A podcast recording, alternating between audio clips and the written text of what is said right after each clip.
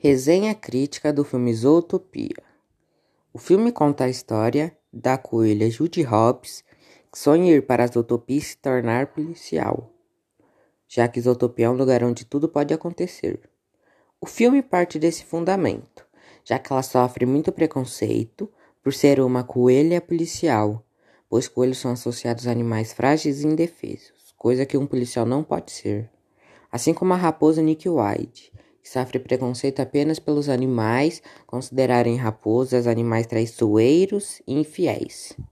Isso é um ponto positivo, porque mostra o preconceito e a aceitação dos animais de modo geral, o que se encaixa perfeitamente nos dias atuais, pelo fato de haver muito preconceito, nos fazendo pensar sobre a forma que incluímos as pessoas na sociedade.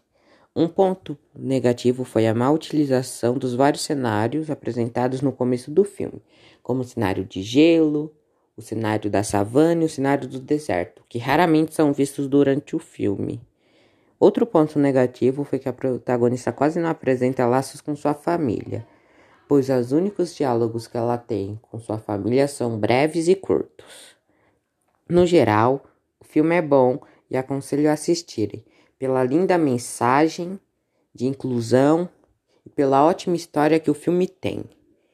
Nota: 4 estrelas.